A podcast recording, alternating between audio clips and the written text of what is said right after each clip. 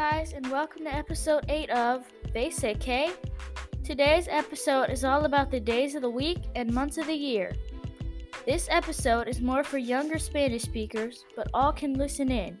Ready to begin? Let's go! Hola a todos y bienvenidos al episodio 8 de Basic K. El episodio de hoy trata sobre los días de la semana y los meses del año. Este episodio es más para los hispanohablantes más jóvenes, pero todos pueden escucharlo. ¿Listo para empezar? Vamos. And today I have a very special guest. Bienvenidos, por favor, mi abuela bonita, Mimi. Hola, chica. Hi, Mimi. What would you like to learn today? The days of the week. Okay, empecemos por los días de la semana. Let's start with the days of the week. Repeat after me.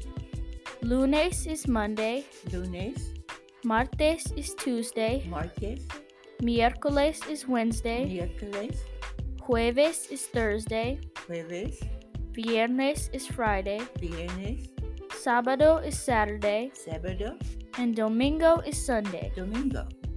Seems simple enough, right? Now, let's try to use some of these days in a sentence. I'm going to start with lunes. Here is my sentence. El lunes es el peor día de la semana. I said Monday is the worst day of the week. Anybody agree? Now, I'm going to use viernes. My sentence is El viernes es muy divertido para mí porque no tienes que irte a dormir temprano. I said, Friday is very fun for me because you don't have to go to bed early. Can anyone relate? Now, let's move on to months of the year. Como todos sabes, hay 12 meses del año. As you all know, there are 12 months of the year. Now repeat after me. Enero is January, Enero, Febrero is February, febrero, Marzo is March, marzo, Abril is April, abril, Mayo is May, mayo, Junio is June, junio, Julio is July, julio, Agosto is August, agosto, Septiembre is September, septiembre, Octubre is October, octubre, Noviembre is November, noviembre, and Diciembre is December. diciembre. Just a heads up, actually, two heads up. Mayo en español no es mayo como el condimento. May in Spanish is not mayo the condiment.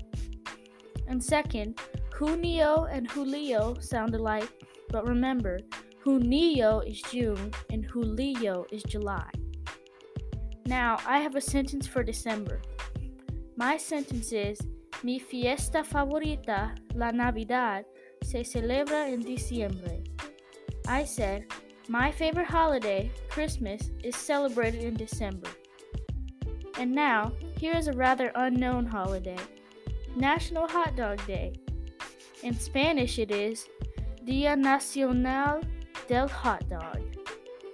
Since you now know the months of the year, maybe I can teach you how to say what month your birthday is in. Sin agua fiestas, no spoilers. And my abuela has something to say. I love all my grandkids.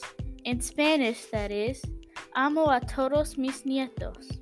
Ah, yo también te quiero. Thank you all for tuning in. I enjoy your company, even if you can't be here with me. Stay safe, healthy, and awesome. Bye. In Spanish, gracias a todos por su entonación. Disfruto de tu compañía, incluso si no puedes estar aquí conmigo. Manténgase seguro, saludable y increíble. Adiós.